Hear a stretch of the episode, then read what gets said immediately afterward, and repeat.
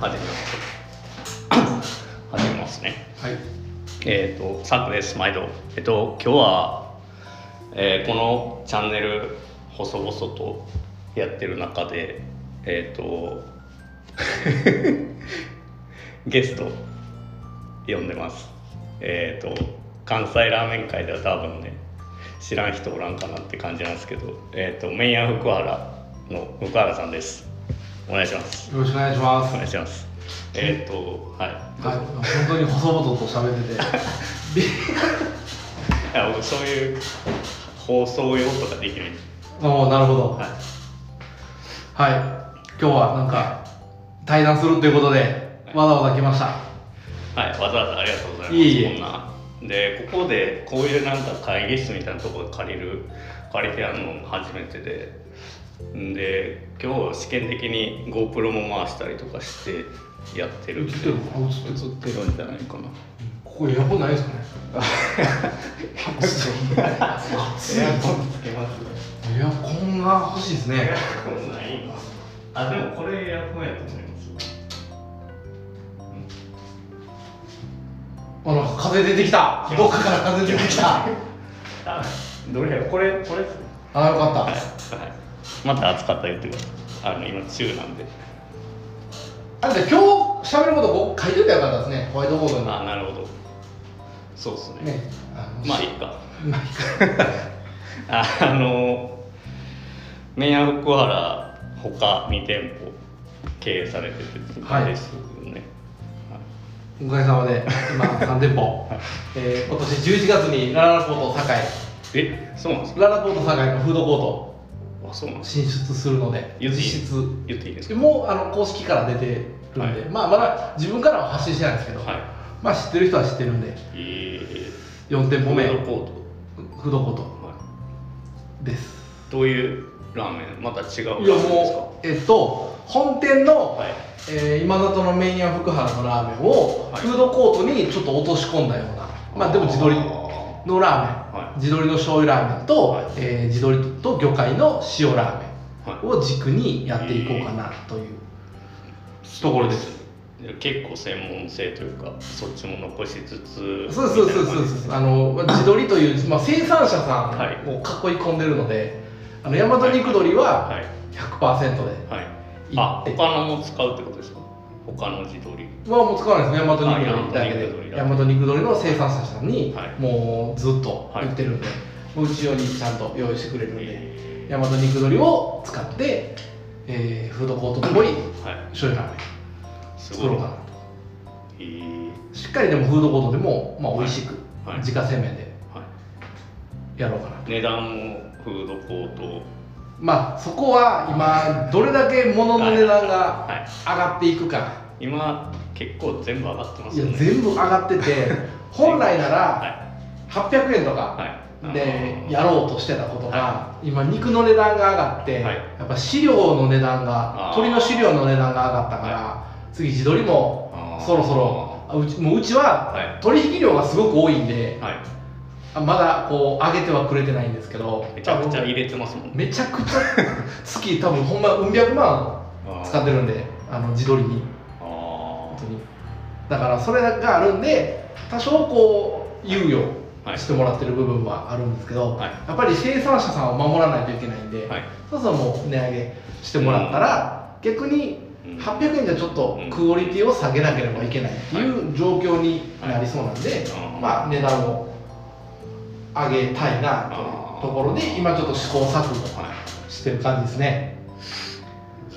なんかたまに見るんですけどストーリーで。はいはいはい。本当にありがとうめちゃくちゃ溢れてるみたいな。そうなんですよ。あの結構仕込みの風景なんかは、はい。インスタグラムのあの、はい。メインヤ福原公式ページで、ストーリーでよく上げてるんでインスタグラムでメインヤ福原の公式チャンネル、えー調べていただけるとあのヒットすると思うんでちょっと一回見てみてください。よく試作状況とか。あの限定の情報なんかもツイッターと、うんうんツイッターよりもはい。ブログが早くてブログよりもうん。もしかしたらインスタグラムが一番リアルタイムな感じですね。リアルタイムでね。明日こういうのやるかもみたいなのをストーリーはいでアップしたりしてるんでよかったら見てみてください。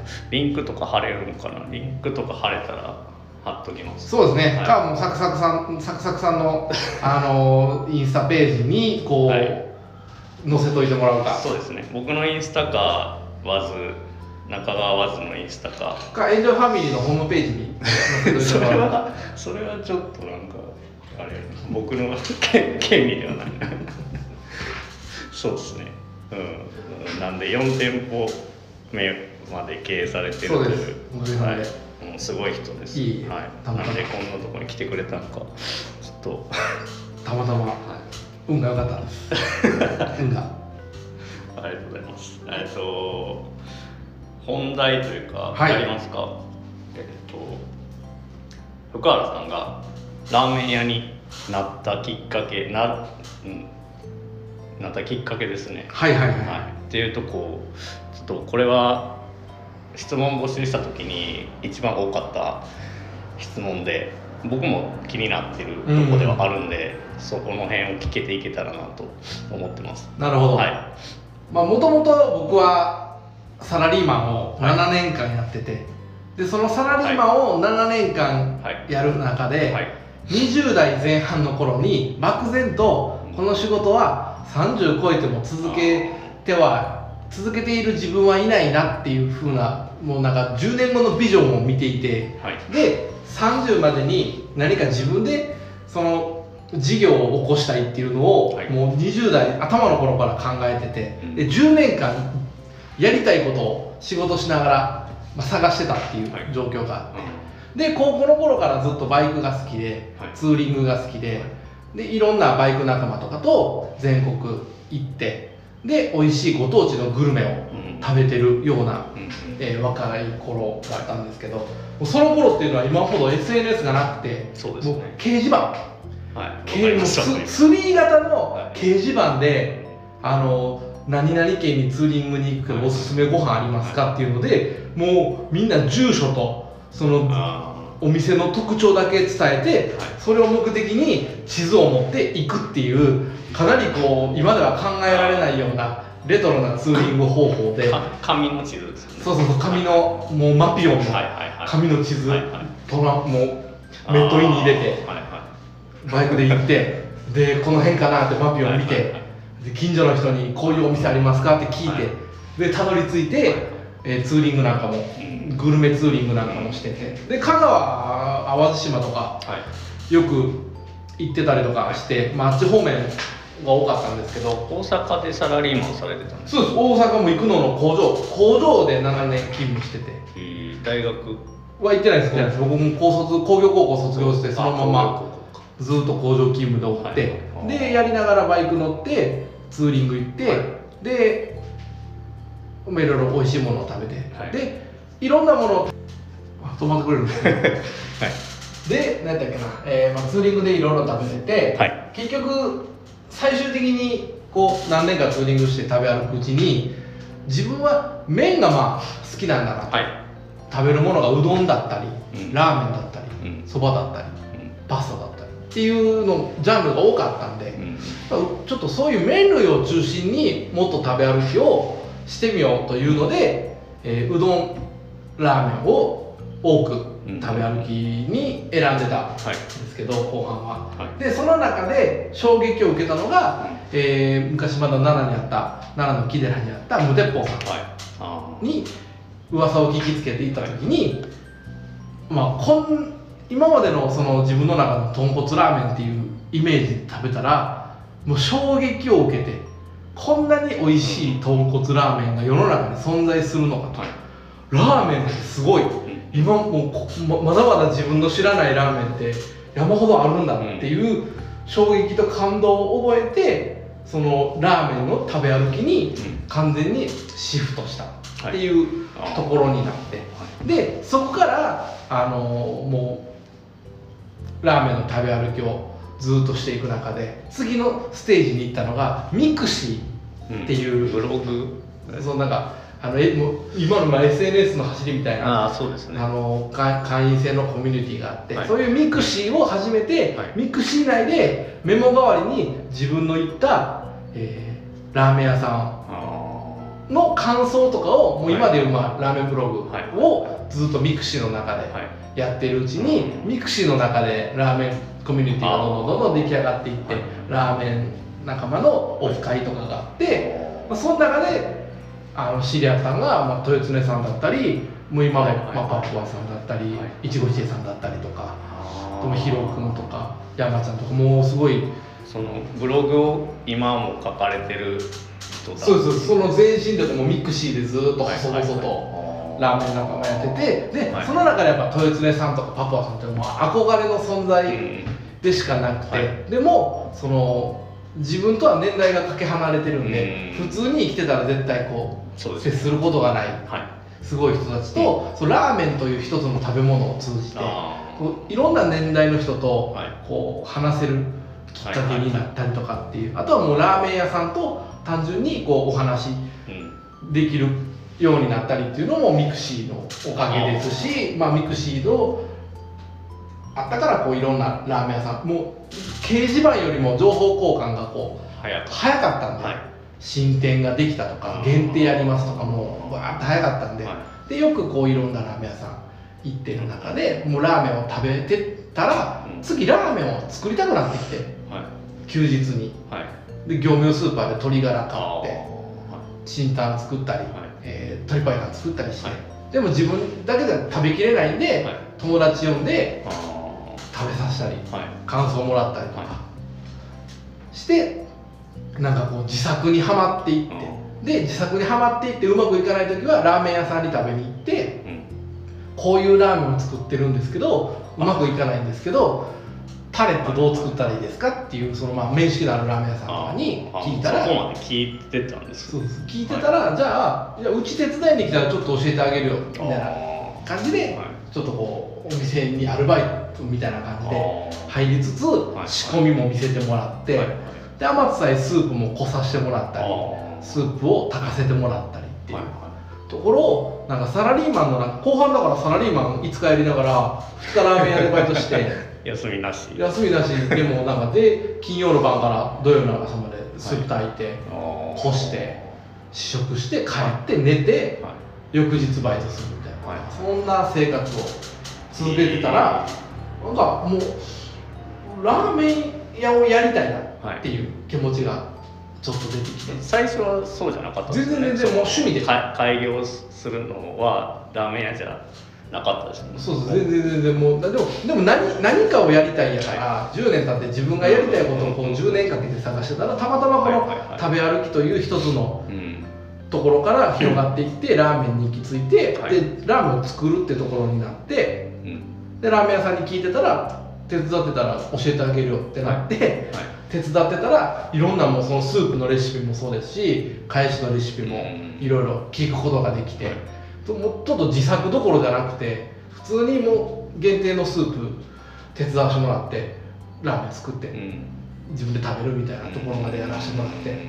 でまあすごく充実してる中であのーメイヤージコンさんがつけ麺博に出る時に、はい。まあ手伝いに行くかみたいな形になって、でまあ、手伝いに行った時に、はい。今の、えー僕の師匠である坂本幸彦はい。が応援に来てて、はい。その進行があったんで、うん。メイヤージコンの店主と。はい。でまあその中で進行があってその坂本さんにはい「本気でラーメンやりたいなら厳しいけどうんうちに来るか?」みたいはない。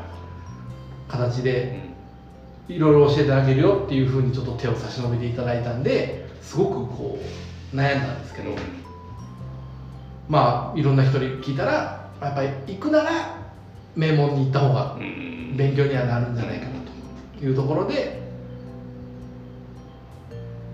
もう門を叩く、はい。ちなみにあの店名みんな多分分かったと思うんですけどあのああの、まあ、麺屋一棟っていう東京の葛飾区新小岩にある、もう東京の食べログ1位を何年も取ってた名店なんですけど、まあ、そこ行きましたね。そこにちょっとそこの門を叩くことになって、はい。で、まあ、そこからはい。勉強が始まるというところにはなるんですけど。それは何歳ぐらいの時ですか？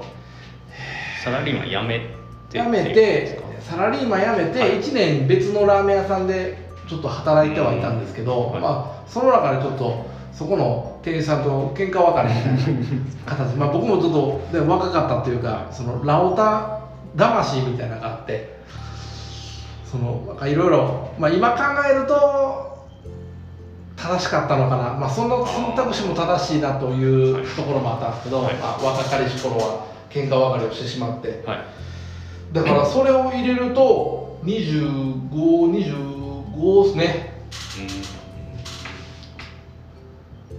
で働き始めたんでそうですね、まあ、1棟に行ったら26かな。うん、26もう最初から社員として。そうですそうです。社員あでーそうなんですか。バリバリと、うん。その新小岩の店舗。そうです。新小岩、まあ、最初は新小岩で。でなんか何店舗か。そうそう。もともと僕が入った時にはい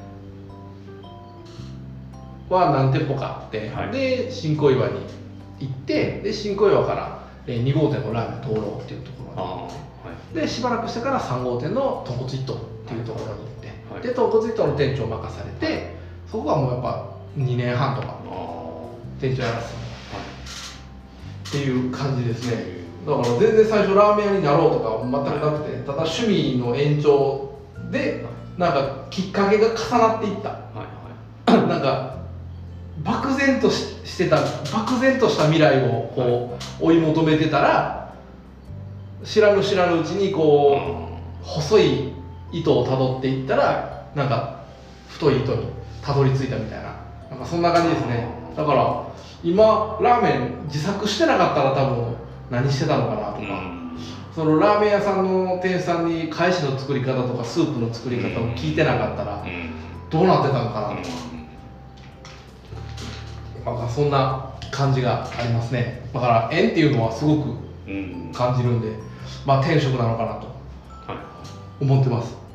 いタイミングとか全部が今につながってるみたいな感じですよね。そうそうそう。やっぱもうミクシーがでかかったんでもうミクシーが本当にでかかったですね。ラーメン屋さんもはい。お客さんも今ほど人数が多くなかったんでうん。ミクシーやってる人の。はいはい今ツイッターとかってめちゃくちゃ人数多い多いんで、はい。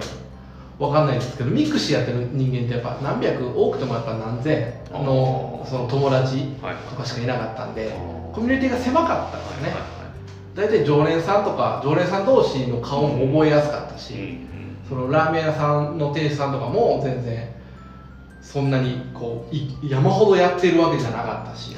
まあ、今よりラーメン屋自体も少なかったしお客さんとの距離ももっと近かった気がしますね。やっぱ少なかった、はいはいはい、うん、個人でやってるとことかはほんまに少なかった。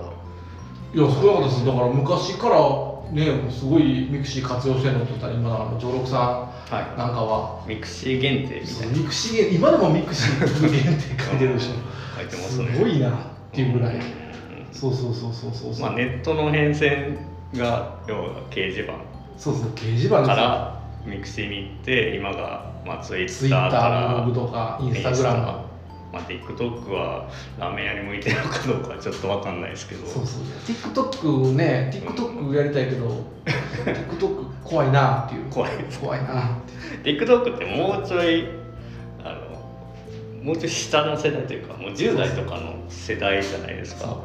で、まあ、インスタはねうんほぼほぼみんなやってるかなってやって感じしますけど。でもやっぱ Twitter の方が強い気はしますよね。そのなんかこううん。拡散力とかって意味では。そうですね。まあでも一番早いのはやっぱ今のところ Twitter かなとは思うんですけど、はい。そうか。でえっ、と一棟で社員として、まあ、修行っていう形で何年結局3年半3年半。から4年近くはいたのかなと。その時はもう最初から独立をそうです最初から独立したいっていう話をして、うんさ2年ないし2年半ぐらいで僕は大阪に帰りたいですっていう最初気持ちを伝えたら、はい別に2年でも3年まあ三本当は3年いてほしいと、はい。で3年いてほしいけど3年で独立できるかは君の努力次第だようんっていう。3年後がどうなってるか分かんないけど今の君なら無理だねうん。って言われてたんですけど。うん。でなんでダメなんですか？って聞いたら今は仕事できないし任せられないし全然ダメだよ。でも3年後どうなってるか俺には分かんないから、そこをちゃんと自分で努力して頑張れたら別に3年でも3年半でも4年でも別に俺はいいよ。うん。って言ってくれてでそこからこうん。う1年ごとのなんか人生設計じゃないですけど3年後独立するにはどうしたらいいかみたいな。っていうところから始まってもうがむしゃらにずーっとあずーっと働いてましたね。ーそれはもう商品ていうかラーメンの作り方からその経営のことからっていうですやっぱ一番でかかったのはやっぱ経営のことが結構はい。落とし込まれたのでうん。その店長になった時のやっぱすごいしんどかったのが数字の管理がすごくうんシビアではいめちゃくちゃシビアでもう心くじけそうになるんですけど今思え思うとそこまでうん。やってくれたからこそうん。今その会社としてはい。成り立ってるっていう部分はすごくあるんでもうただただ感謝しかないですね。うん。その師匠いやそうですそうです。もうあんなにもう来られて数字管理してこれラーメン作るだけでダメなのかなと はい。思ったんですけどもうでも昔からその教えてくれててそのうまいラーメンは作れるけど、うん。うまいラーメンを作り続けるためには数字が大事だっていうんのをずっと言われてて作るだけは誰でもできるけどはい残すことができないからダメなんだよって。うん。だから残すことに重きを置いてうん。っていうふうにずっと。残すっていうのは利益を残すそうですというあ潰れたら意味ないからね。みたいなあはい。ずっと言われて。確かにそうですね。それをずっと言われてて。で修行時代はそのあんまりこう理解ができてなかったんですよね、はい。正直。言われることのままやってて。あ数字。要はラーメン作れたらいいやんっていうでもやっぱある程度何年もやってて、はい。身に染みてきて、はい。次こうもうちょっと上の立場っていうか、うん。いろんな店舗を管理するようになって、初めてあ数字が見えてくるっていう部分もあってでやっぱ自分がお店出した時にやってたことを丸々そのまま落とし込んだあら、もうまるっきり経営ができちゃったんです。うん。うん半ば、うん。税理士さんの力も借りながら、うん。だからすごいありがたいなと。怒,、まあ、怒ってくれてるのもやっぱり失敗してほしくないからまあっていう部分愛情ありましたね。怒ると叱るの違いとかまあまあそういう部分とかなんかなって感じですいやだからね本当に感謝感謝ですね、本当に。あのあの時代に入れたことが、もうだって、えー一緒に仕事してた中でいうとやっぱ今一番弟子の宮本、はい。二番弟子の出塚はいはい。もう一緒にあ営業してたんで、はいやっぱり、あもう独立されてる方そうですそうです。水干しつけ麺宮本と、はいはい。えーまあ、蒲田で煮干しつけ麺宮本やってて、はい。で、えー、出塚は浜松で麺屋龍樹っていうのをやってるんで、はい。そうです。そういう仲間と一緒に仕事できて切磋琢磨しながら限定ラーメン作り合えたっていうのはすごく貴重な経験になったかなと思いますね。そうか。でそこから地元が行くの？そうです。に帰そうです。開業っていう形？まあ後半ちょっと半年ぐらい物件探しながら、うんうんうん。あのはい。アルバイトみたいな形でうん。やらせていただいてて、うん。でまあ月に1回とか大阪帰って、はい。不動産屋さんにまとめてもらった物件見てはい。とか。あでやりながらはでふと今の物件がたまたまもともとあの物件薬局か事務所薬局の事務所かなんかで、うんでその薬局薬局が漢方系の薬局で、はい。ちょっと通販とかやりだしたらすごく忙しくなってその在庫置くスペースとかがなくなったからちょっと拡大移転するからはい。あ退去します、はい。みたいな感じで出て。でどうですか？みたいな。居抜きではないですけどどうですか？って言われて見に行って。で見に行った時になんかこういろんな風景がはい。見えたんですよね。イメージ。イメージが。はい。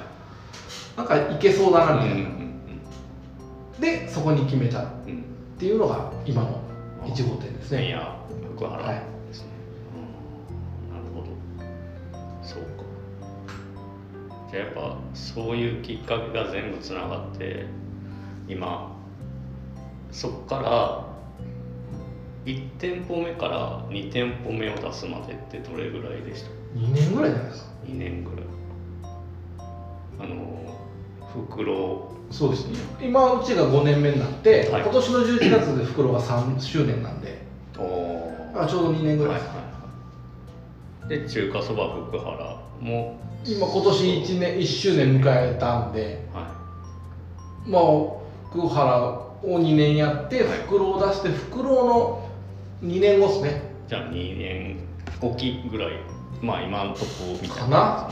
うんうんうん。で4店舗目も出されるそうですね。中華そば開けてから1年半後、もうここれ以降その店舗展開とかそういうことを考えてられますか？一応年に1店舗ぐらいはやりたいなっていう気持ちは、まあ、あるんですけど、はい。まあ、あとはやっぱりその資金とはい。人の育ちうん。はが大事かなって思います。あとは場所とやりたくて人がいても場所がこはいうないとうん。きついんで、はまあ、いい物件ないかなっていう。まあいい物件っていうかなんかやりたくなるような場所あるかなっていう。いどこにこだわります？その場所で言ったら。土地勘があるっていうところが一番大きいなっていうところとあとは自分の思い入れのある土地うん。でやりたいなっていう、じゃあ今の3店舗ないし4店舗っていうのはそういうところをやったっていうこ今回のララポートに関しては、まあ、向こうから声かうん。かかったので、あのー別なんですけど、うん。まあ、メイヤ福原はもともとの地元、うん。でラーメン袋の鶴橋は、まあ、昔から活動エリアとして動いてたエリアなんで、まあ、土地勘もありますし、うん。大体のその人の流れとか、うまあ、好みっていうのはまあ把握できてたんで、うん。そこにしたっていう。で習得道っていうのは、まあ、僕が高校時代によく遊んでた連れが旧宝寺口っていうちょっとはい。八尾付近に、うんまあ、いたり水戸にはい。いたりっていうのでよく自転車であの辺をあ駆け抜けてたんですよね、はでもう一人仲の良かった一緒にバイク乗ってた連れがその習得道とえ布施の間ぐらいに、はい。今の JR 長瀬、ん？はい。JR の長瀬かな？東大阪東線そうそうそうの、まあ、辺りに住んでたっていうのもあって、うん。でもあの辺結構うろうろ。近代のあの辺りかそうです。をうろうろしてたんで。で、まあ、よく知ってる場所ではあったんですけど、まあ、やっぱりこううろうろ受けとか探してて、やっぱランチ食べるところが全然ないんですよね今。駅前はい。でも。でやっぱりでもいやランチ食べるとこないうんし、でもラーメン屋も近くにあんまりないし、じゃあここでラーメン屋をやれば結構皆さん喜んでくれるのかなっていうところ。だから集客としては正直乗降人数も少ないし、その住んでる年齢層も調査したら結構年齢層高め。であんまりこう多分皆さん出さないエリアだと思うんですけど、でもまあ全体的な自分のブランドの自信はありましたし、はいまあラーメンはみんな多分好きだろうから、はい老若男女こう今の中華そばのメニュー構成でいうと、はい。淡麗の煮干しの塩醤油と、はい。はいまあ、こってりのつけ麺がうん。4種類はい。っていうので、まあ、家族4 3人とか4人で来て、はい。どれか一人一人全員違うの頼んでもはい。ちゃんとそれぞれの好みに合うんじゃないかなはい。っていう、っていうのもあってちょっとああいうメニューメニューメニュー構成にしてるっていう感じなんですけど、なんかもう儲けたいとかめちゃくちゃ繁盛したいっていうよりかは、そのエリアの人にちゃんと美味しいラーメンをはい。日常的に食べるきっかけを持ってほしいなっていう,、あっていうので僕のその基盤にあるのが地域のこう地域への貢献と地域の発展っていうのが、うん。僕のそのうん。経営において基盤にあるんで、はい。だから繁盛店が多いところにこう殴り込みに行くんではなく、うんお昼とかご飯を食べるところが少ないところうにん。ラーメン屋さんを出してみんなにこうお昼でも夜でもうん。ラーメンを食べてほしいと。うんでそのエリアに応じたメニュー開発であったりブランド開発っていうのをちゃんとし,、しますっていうのが、まあ、僕のイメージかなっていうところなので。だからあんまりその一日その何百杯売れるわけじゃないですけど、うん。まあ、ちゃんと、まあ、地域の人が来てくれてるなとかあとはもうサラリーマうんンの人の、まあ、営業ルートのはい。間とか、はい。にちゃんと来てくれてるなっていうのはもう仕込みに入ったりとかして感じるんで、まあ、やりたいこととちゃんと、まあ、マッチしてるのかなっていうところですね。今現場は結構入られてる？基本的には今は任せてます。っていうのも今、まあ、現場はある程度任せるんですけど今、えー、事務と、まあ、経理とか人事とか、はい。まあ、そういうこうやつは全部一人でやってるんで、はい。月末になるとシフト作るはい。作業はい。があったりとか。月初になると次各店舗の資料を回収して、はい。給料の計算をしてでそんなことをしてると次業者さんから請求。請求書がこう各店舗に来るんで、回収して、はいはい。うん。でそれを10日までにはい。払って。で給与計算終わったやつを振り込んでやって。でそこから、えー一応その机上のデータとうん。実際のデータ、うん。その毎日表で売り上げがいくらとか、はいはい。人件費がいくらとかはい書くんですけど、はい。実際こう給与計算してみると誤差が出るんで、はいそうです。ねその誤差を埋めて実際に1ヶ月利益がどれだけあったかっていうのを、えー出す作業があって、はい。で次それを税理士さんに資料として、はい。えーお渡しして税理士さんが次、はい。その諸々の貸借表にこう分けて仕分けしてデータ化してくれるっていう作業をもとにうん。今月はこうだったよっていう部分を、うん。えーやったり。あとは社労士さんはうち顧問で入れてるんでその労務的にどうだったかとか、だから最近多いのがその昼昼勤務だけはい。で9時に出勤して4時半に帰りましたはい。休憩取ってないんでこれはこの労労基違反になるんで休憩を取らせてくださいっていう指摘が入って入入るんでみんなにあの早く帰りたい気持ちも分かるけど労あの労働基準法では休憩取らないといけないから絶対休憩は取ってくださいうん。というふうにこう是正したりとかな。んかそういうこうやり取りと現場へのこの促しとか、うん。まあ、いろいろやってると1ヶ月終わっちゃう。そえっ、と今社員さんは現場の社員さんだけですか？えーとまあ、製麺が1人いるんですけどそれ以外は全部現場で今そまあそっちのその事務とか経理とかにの募集とかは考えてます？今のところは、まあ、今後多分委ねたいんですけど、そうですよね。もうキャパが だいぶ来てる気がするんでパンパンなんですよね、はで今結構ほらあの打ち合わせとかもはい。多かったりとかもするんで、うん。打ち合わせしたり業者さんの打ち合わせしたり飛び込みの営業さんあと打ち合わせしたりとか、まあ、いろいろこう打ち合わせ打ち合わせが間に入ったりしてるとこう気づいたら1ヶ月経って。あまたシフト組まなきゃな。給料計算しないとな。僕一個聞きたかったのがその中華そば福原の店なので、あの煮干しやってるじゃないですか。でそれが小豆島の小豆島いりこそうですそうです。の一本でやってて。でその塩分濃度とかも調整されてるみたいな話を聞いたんですけど、はいはい。その辺、まあ、言える範囲でいいんですけど詳しく聞きたいなと、うん。そういうとこをその要は産地でブランド化してやってるとこってないんちゃうかなって思ってて、うんうんうんうん。うん、だからその何でまあそうするに至ったかみたいな。これはね話は長くなるかどうかわかんないですけどもともと小豆島っていうのが、はい。僕の奥さんのああの故郷であはい。あって。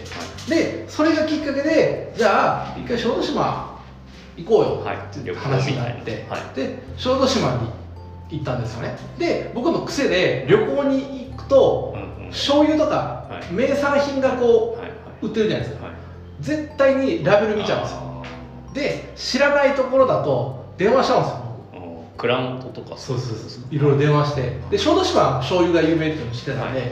醤油蔵をバーって回ってる中で食べる煮干しっていうのが売ってたんですようんね、うん。で食べる煮干し売ってるんだったら、うん。ラーメン用の煮干しもあるだろうと思って、で電話したら、はい。実はその小豆島の島近郊で採れている、うん。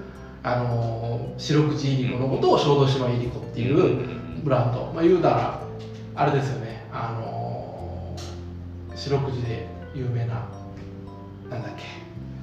あの島で取れてる。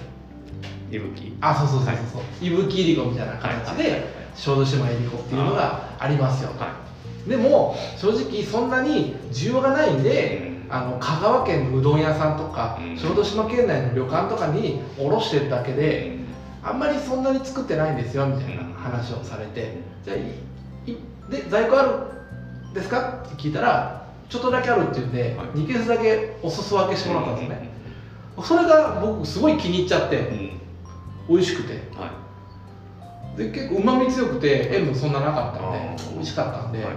で来年はどんだけつ作れますかって聞いたら、い、やーみたいな感じだったんで僕ラーメン屋なんですけど、はい。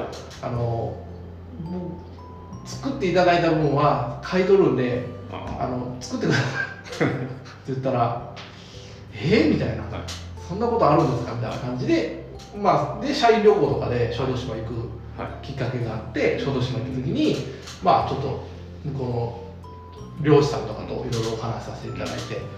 で年間こういうラーメンを次やりたいと思っててそれには大体こんぐらい使う予定があって。だから毎月こんぐらい何ケースは使うんでこんだけは作ってほしいですっていう話をして。うん。でまあそんだけ買ってくれるなら漁師さんも作ります。みたい。な。はってなって取引が始まったんですけどそこからやっぱ1年2年1年とかやっていくうちに塩分のブレが結構すごいんですよっていう話をしたらじゃあもういイワシを取る段階から煮る塩分を調節するから好みの塩分を教えてくれと。はその福原さんの煮干し用いにはい。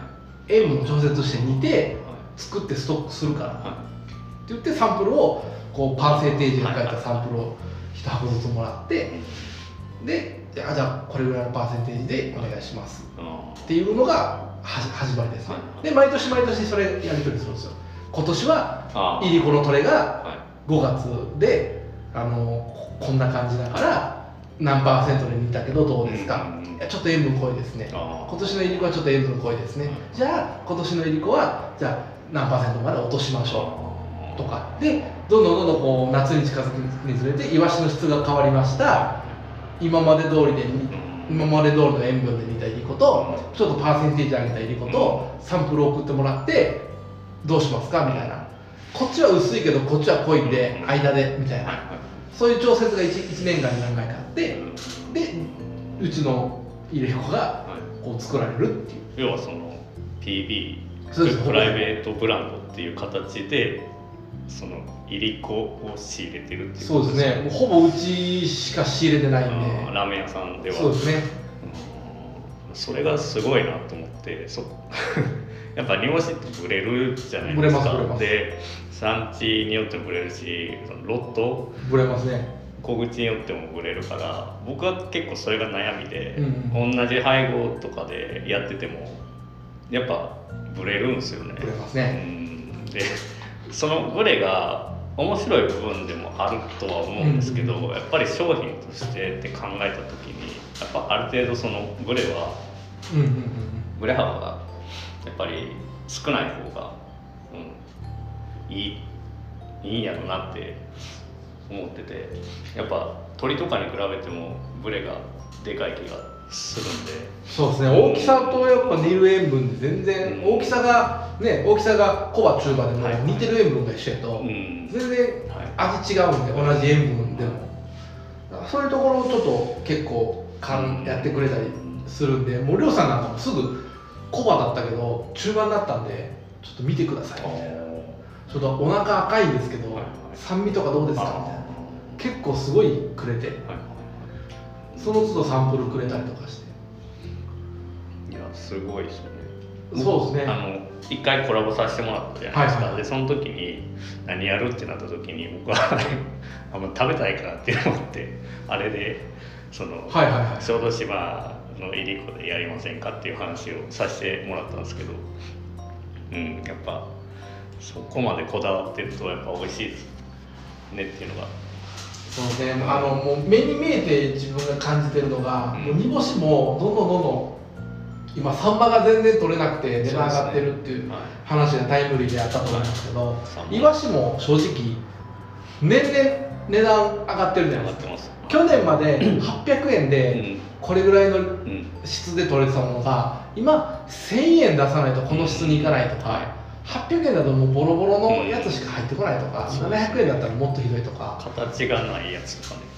いろいろねやっぱ上がってきてるんで、うん。その中でやっぱりあのお店を続けていく中で、うん。仕入れの安定化っていうところと、はい。生産者の安定化っていうところを重きに置いてて、うん。うちがそのあるちゃんとこう生産者さんが利益を取れるぐらいの値段でちゃんと安定してこうん。うずっと仕入れを続けることで生産者さんは安心して生産を続けることができるんですねうちとしたら生産があるうちは安定するし仕入れに困ることがないはい。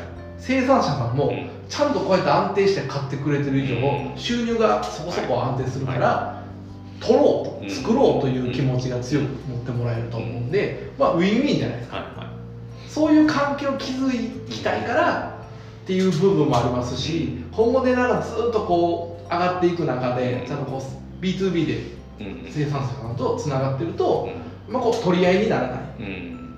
し変なこうものをつかまされない、うん。こう「伊吹いり子ですよ」って言ってもうほんまに多分めちゃくちゃ悪い業者さんも多分ゼロとは言わないですよね。あの「伊吹いり子ですよ」って言って全然違うやつ持ってくる。ほん嘘やろ？みたいな。せどう見てもセグロですけどみたいな。えーみたいな。僕煮干しのことわからないんでみたいな。はい。それはないやろ？みたいなねあの飛び込み業者さんがいたりとかするんあでそうですか。あそうそういうねあのやっぱりこう出てくるんですよね。こう値段が上がってきて取り合いになるとこうちょっと変な業者が出てきたりね 経験上あるんで、まあ、そういうのに引っかからないためにもちゃんと B2B で生産者さんと直接やり取りする。うん。ウィンウィンの関係を続けてはい。まあお店もお店のブランドとしても、うん軸の軸として作りたいものとしても、はい。まあ、ぶれないし。ねっていうところですねうちは。でそこからもうずっと。うん。うんもういいお付き合いをさせてもらいながらやってますうねん。おかげさまで。小豆島いりこ いやいいです鮮明に押し出して美味しいですね。そんなとこですかねこのきっかけみたいな。とこそうですね。うん。これで結構でもこれで1時間ぐらい喋ったかな。そうっすね。1時間ぐらい喋ってる40分。